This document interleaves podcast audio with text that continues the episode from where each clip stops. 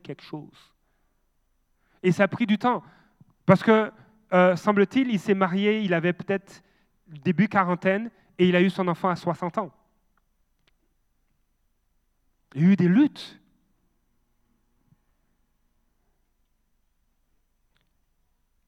Verset 22. Les enfants se heurtaient à l'intérieur d'elle et elle dit, si telle est la situation, pourquoi suis-je enceinte? Donc, euh, je ne sais pas ce que... Je ne sais, je peux pas imaginer, mais ça ne devait pas être le fun. Ça ne devait pas être agréable. ça devait être inquiétant et même douloureux, euh, contraignant pour Rebecca. Au point de dire, mais pourquoi suis-je enceinte? Et je découvre qu'elle dit ceci au verset 22, elle alla consulter l'Éternel. Au fait, dans le livre de Genèse, en fait, c'est la seule personne qui consulte Dieu. Il y en a qui prient, il y en a qui reçoivent des visions, qui ont des songes, mais elle est la seule à consulter, à aller consulter Dieu. En plus d'être la seule personne, c'est une femme. Et Alléluia! Hein? Merci, mesdames. Donc, elle alla consulter Dieu et le verset 23, Dieu lui répond. Dieu répond quand on le cherche. Dieu répond. Dieu va te répondre si tu vas le consulter. Seigneur, qu'est-ce que tu en penses? Seigneur, qu'est-ce que je fais? L'Éternel lui dit, il y a deux nations dans ton ventre et deux peuples issus de toi se sépareront. Un de ces peuples sera plus fort que l'autre. Dieu est en train de donner la perspective. Un de ces peuples sera plus fort que l'autre et le plus grand sera assujetti au plus petit. Donc le plus petit aura autorité sur le plus grand. En, d'autres mots, la bénédiction sera sur le plus petit. Voilà la perspective que Dieu communiquait à Rebecca. Et vous connaissez le texte, chapitre 25, 26, 27, 28, où on, découvre une famille qui est quand même dysfonctionnelle à un certain niveau. Il y en a un qui préfère l'aîné et l'autre qui préfère le cadet. Et Dieu n'a pas dit de fonctionner comme ça. Dieu a simplement dit que, le, plus grand sera assujetti au plus petit. Que la bénédiction viendrait sur le plus jeune. Parce que Dieu avait des plans qu'il voulait accomplir à travers le plus jeune. Ça s'arrête là. Mais qu'est-ce qu'on fait de la vision? Là est la question. Qu'est-ce que Rebecca et Isaac ont fait de la révélation, ont fait de la perspective que Dieu donnait? Isaac a décidé de préférer l'aîné. Et on dirait comme s'il ne faisait fi, il a fait fi de ce que Dieu a dit. Rebecca a choisi de, de préférer le cadet, de ne pas manifester, le couple n'a pas manifesté un amour égal pour ses deux enfants. Chacun avait des qualités différentes. Merci Seigneur. Si on était tous identiques, on aurait un sérieux problème. On se fatiguerait et on deviendrait fatigant pour les autres. Mais on est différents. On a des dons, des qualités différentes. On a des apparences différentes. Et ça montre la, la créativité, l'originalité de Dieu, l'amour de Dieu, parce qu'on est unique. Et les parents ont perdu. Isaac et Rebecca ont perdu cette perspective. Et vous connaissez tout ce qui s'est passé. Dieu a donné la perspective, la destinée concernant Jacob. Ce matin, Dieu a une perspective pour toi, a une destinée pour toi, et il veut que tu y rentres. Jacob a fait face à de nombreux obstacles. Le fait qu'il était moins aimé par son père. Peut-être que tu es moins aimé ou tu as été moins aimé par ton père. Peut-être que tu as eu une enfance extrêmement difficile. Ou peut-être une enfance très loin de Dieu. Peut-être que tu fais présentement face à des obstacles. Mais quel que soit l'obstacle, ce que je veux que tu retiennes ce matin, c'est que ce que Dieu a déclaré sur ta vie, il va l'accomplir. Il va t'y conduire. Même si tu as été rejeté par ta mère ou ton père, même si tu as été violenté par tes frères et sœurs, dédaigné par eux. Tu toute la gagne par jouer, puis toi, tu restes juste à la maison. Ils sont où? Tes frères et les frères et sœurs sont où? Dieu a une perspective pour toi. Et Dieu veut que tu le consultes, comme Rebecca l'a fait. Seigneur, qu'est-ce que tu dis? Qu'est-ce qui se passe? Seigneur, cet enfant, quand j'étais plus jeune, cet enfant a eu le pied écrasé. Seigneur, qu'est-ce que tu veux que je fasse? Moi, je veux, je veux faire quelque chose pour l'aider. Et Seigneur, je me mets en marche sur cette vision. Et alors que je marche, Dieu précisait ma destinée. Alors que Jacob s'est mis en marche, parce que son, père et sa mère ont dit, va, va auprès de ton oncle Laban, là tu trouveras une épouse. Quitte ce lieu. Sur cette parole, Jacob est parti. Et des fois, sur une parole, une perspective, même si elle est partielle, mais tu t'es mis en mouvement parce que Dieu a des, des projets pour toi. Et dans ta marche, Dieu va préciser ces projets-là. Dans ta marche, même s'il y a des obstacles, il va les aplanir. Il va te témoigner que je suis avec toi. L'important, ce n'est pas la finalité du voyage, mais c'est le voyage en tant que tel, parce que je suis avec toi. Dieu se révèle à Jacob. Dieu se révèle à Jacob. Et puis après, euh, Jacob répond à Dieu, mais si tu es avec moi, alors tu seras mon Dieu. Il ne dit pas si tu me donnes des richesses. Hein. Mais la première chose qu'il va dire, si tu es avec moi. Après, il dit, mais si tu me gardes pendant le voyage, si tu prends soin de moi et si tu me fais revenir euh, euh, dans mon pays, tu seras mon Dieu. Mais la première chose qu'il dit, si tu es avec moi. Le voyage est plus important parce qu'il se fait avec Dieu. Et il y a des moments où tu dis, Seigneur, comment je vais faire? Mais si tu es avec moi, ça va aller. Ça ira. Seigneur, Seigneur, je ne suis pas compétent dans ce domaine-là. Je ne sais pas comment je vais faire. Ok, commence par prendre des cours. Vas-y. Tu as un nouvel emploi, oui, mais je n'ai pas l'expertise dans ça. Euh, oui, je, comprends, mais j'ai besoin de me spécialiser. Il y a un frère qui disait, il est informaticien, il a eu un poste dans une grosse compagnie, et on lui dit, mais c'est vous qu'on veut. Il dit, mais oui, mais ce domaine-là, ce, ce, domaine de spécialisation n'est pas le mien. Dit, mais c'est vous qu'on veut quand même. Imaginez le stress. Mais il dit, Seigneur, si tu m'ouvres cette porte, si tu es avec moi, je vais y arriver. Le voyage avec Dieu est plus important que la fin. Marcher avec lui.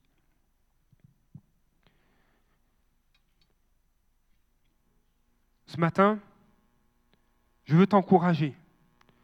On voit que Jacob s'est levé. Jacob a persévéré parce que Dieu est avec lui. Peu importe ce qui vient contre toi. Imaginez, son père ne voulait pas le bénir. Vous savez, il a appris, Jacob a appris à écouter Dieu. Et, et ce n'était pas un enfant de cœur, hein. il a vraiment fait des bêtises. Il a fait des mauvais coups, mais Dieu a transformé son cœur. Comme Paul. Paul sait qu'il était un persécuteur, mais Dieu l'a transformé, Dieu l'a rendu puissant. Peut-être que tu te vois négativement, tu as une mauvaise image de toi, mais fais-lui confiance. Fais-lui confiance. Comme il tu n'as pas agi comme Paul, et même si tu l'aurais fait, Dieu a pu changer Paul. Il peut te changer. Dieu a pu changer le cœur de, Jacob au point de, partir de trompeur, il est devenu Israël, lutteur avec Dieu. C'est une expression du changement que Jacob a vécu parce qu'il a marché avec Dieu. Dieu a des projets de bonheur pour toi. Est-ce qu'il n'y a pas d'épreuves? Oui, il y a des épreuves. Mais parce que tu es avec lui, tu vas être vainqueur. lutteur avec Dieu. Jacob a retenu la leçon. Son père, il a dû tricher avec l'aide de sa mère. Il a dû tricher pour avoir la bénédiction. Et puis vous voyez qu'à un certain niveau, euh, Ésaü, n'a pas été, euh, a dit c'est de la faute de son frère. Son, frère. lui avait déjà volé le droit d'aînesse. Mais la parole de Dieu nous montre que Ésaü a négligé, a, a peu considéré le droit d'aînesse. Il a peu considéré la bénédiction de Dieu. Et ce que la parole de Dieu nous dit à travers cela, c'est ne néglige pas la bénédiction que Dieu veut t'accorder. Ne méprise pas les bienfaits que Dieu veut te faire. Parce que Ésaü, il a vendu son droit d'aînesse pour un plat de lentilles. C'est comme si je vends ma maison pour un plat de lentilles, tu sais. si je vends ma voiture que je n'ai pas encore fini de payer pour un plat de lentilles. Ah, j'ai faim. Oui, tu as faim, mais bois un verre d'eau, puis rentre chez vous, puis fais à manger. Et Ésaü, il avait faim, il n'était pas capable d'attendre. Il a eu peu de considération pour la bénédiction qui vient de Dieu. Et le Seigneur nous invite à ne pas avoir cette attitude-là. Mais ça accomplissait ce que Dieu avait déclaré. Le plus grand sera asservi par le plus jeune, par le plus petit. Mais on, voit par la suite que l'asservissement en, question, là, dans la relation entre Jacob et Ésaü. Imaginons que notre frère Jean-Roch soit Jacob. Il revient. Il revient dans son pays, il a peur parce qu'il dit mais j'ai quitté, j'ai quitté mon pays parce que mon frère Ésaü, que je représente, voulait me tuer. Je veux le tuer. Il a pris mon droit d'aînesse. Il a pris la bénédiction. J'attends que notre père meure pour le tuer. Donc, Jacob est parti, mais là, il revient. Et quand vous prenez le temps de lire les textes, vous ne voyez pas que Jacob est en train de maltraiter, de mettre, de Ésaü en esclavage. Il le bénit. Il lui donne, il lui donne des cadeaux, des présents et il l'appelle mon Seigneur. Il honore. Il était question ici d'autorité. L'autorité était déversée sur la vie de Jacob et non pas sur la vie d'Ésaü pour accomplir les plans que Dieu avait pour l'humanité.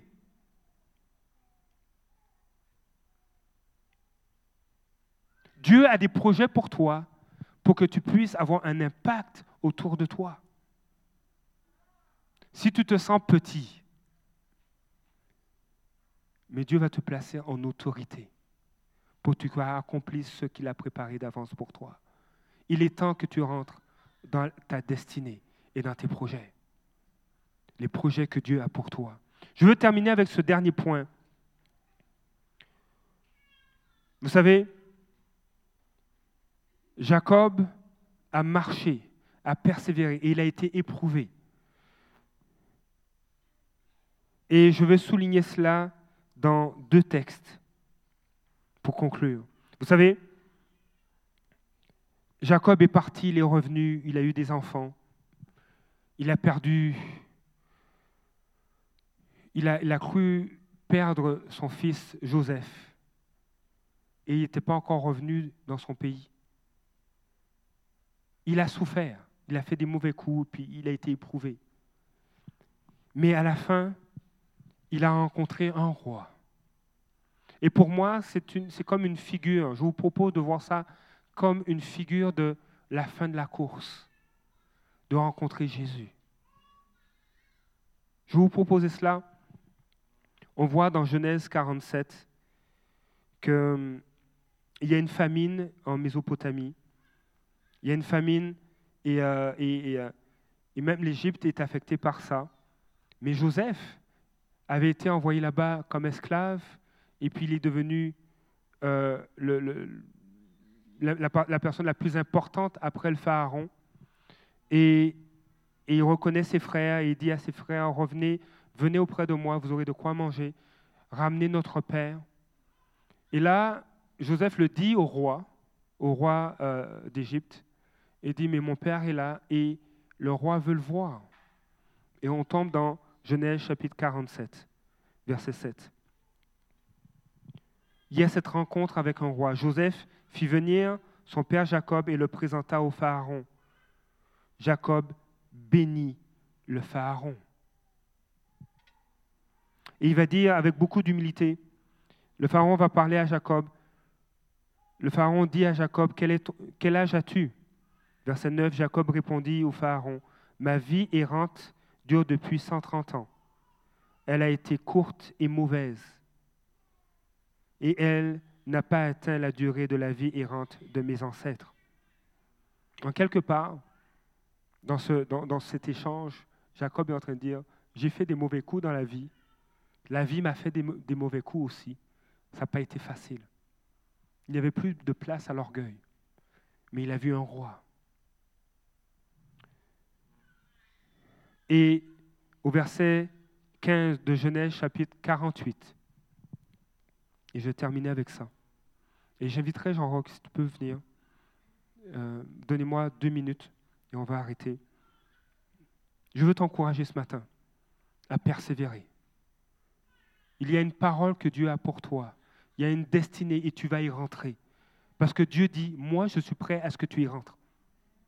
Les projets que j'ai pour toi, que ce soit d'évangéliser, que ce soit d'enseigner, que ce soit l'art, que ce soit le, cinéma, la musique, que ce soit la comptabilité, que ce soit de prendre soin de tes enfants, d'être à la maison, d'honorer ton mari, de prendre soin de ton épouse. Les projets que j'ai pour toi, je veux que tu y rentres parce que je suis avec toi. Simplement, mets ta confiance dans ce que je te dis. Fais comme Rebecca, consulte-moi. Consulte-moi. Genèse 48, verset 15. C'est Jacob qui bénit son, fils Joseph et dit que le Dieu devant lequel ont marché mes pères Abraham et Isaac, le Dieu qui a pris soin de moi depuis que j'existe aujourd'hui, euh, j'existe jusqu'à aujourd'hui, L'ange qui m'a délivré de tout mal bénisse ces garçons. J'aime bien la version d'Arby qui dit Le Dieu qui a été mon berger depuis que je suis jusqu'à ce jour. Depuis, depuis que je suis, depuis que j'existe, depuis que je suis jusqu'à ce jour. Celui qui a été mon berger. Jacob reconnaît que Dieu a toujours été son berger. Depuis le ventre de sa mère, Dieu était son berger. Et ce que Jacob a fait ce jour-là, c'est ce que son père devait faire. Jacob n'a pas béni l'aîné de Joseph, il a béni le cadet.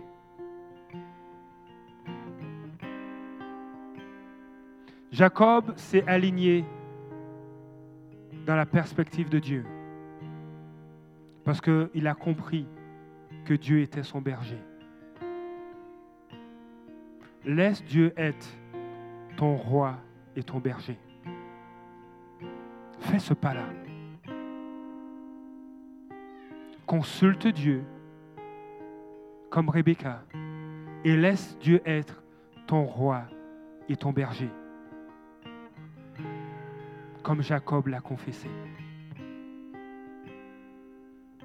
Je ne ferai pas d'appel ce matin, mais je vous invite à méditer sur cela. L'œuvre que Jésus fait, c'est une œuvre intérieure.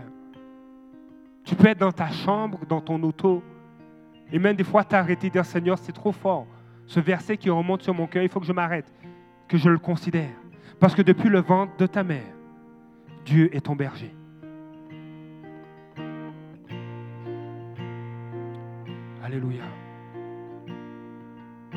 Je vais prier pour vous. Est-ce qu'il y en a qui veulent consulter Dieu? Juste peut-être m'encourager, mais ne le faites pas juste pour m'encourager. Est-ce qu'il y en a qui veulent que Dieu soit leur roi et leur berger? Alors levons-nous. Je vais terminer par ce mot de prière. Père, je te dis merci. Parce que j'ai devant moi des héros. J'ai devant moi des héroïnes.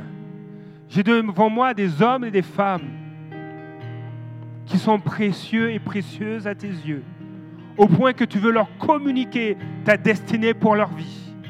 Tu les invites à te consulter, comme Rebecca t'a consulté. Seigneur, je prie, Père, que, Seigneur, qui ne considèrent ni la chair, ni le sang, ni leurs voisins, ni leurs voisines, mais que d'abord ils aillent te consulter, Père. Dieu Seigneur, qu'est-ce qui se passe? Qu'est-ce que tu veux me dire? Sur ma situation Seigneur, je prie, Père, qu'il ne soit plus, Seigneur, des, des personnes qui ont besoin qu'on pêche pour eux un poisson, mais qui deviennent des pêcheurs, non seulement de poissons, mais qui soient aussi des pêcheurs d'âmes. Seigneur, je prie ce matin et je déclare sur leur vie que tu es leur roi et leur berger. Tu es celui qui les guide, qui les conduit. Tu es celui qui prend soin d'eux depuis leur existence jusqu'à aujourd'hui et jusqu'à ce que tu les rappelles à toi. Seigneur, je prie, Père, Seigneur, que nous rentrons dans notre destinée parce que nous t'avons consulté et que nous avons fait de toi notre roi et notre berger. Seigneur, je prie, Père, Seigneur, que chacun d'eux, Seigneur, fasse une différence là où ils sont, parce qu'ils te consultent et ils font de toi leur roi et leur berger. Seigneur, tu les fortifies, parce que je sais, Père, que tu as de grands projets pour eux. Seigneur, tu as, à travers cette marche, guérison, restauration, transformation, tu vas changer leur nom. Celui qui, ou celle qui s'appelait timide, tu l'appelles vaillante. Celui que tu appelles oublié, tu l'appelles Seigneur retrouvé. Celui qui est appelé orphelin, tu l'appelles fils et fille adoptée. Seigneur, tu es leur berger et leur roi. Seigneur, glorifie-toi afin qu'on entende tes exploits à travers leur vie et leurs témoignages. Dans le nom de Jésus. Et on dit Amen.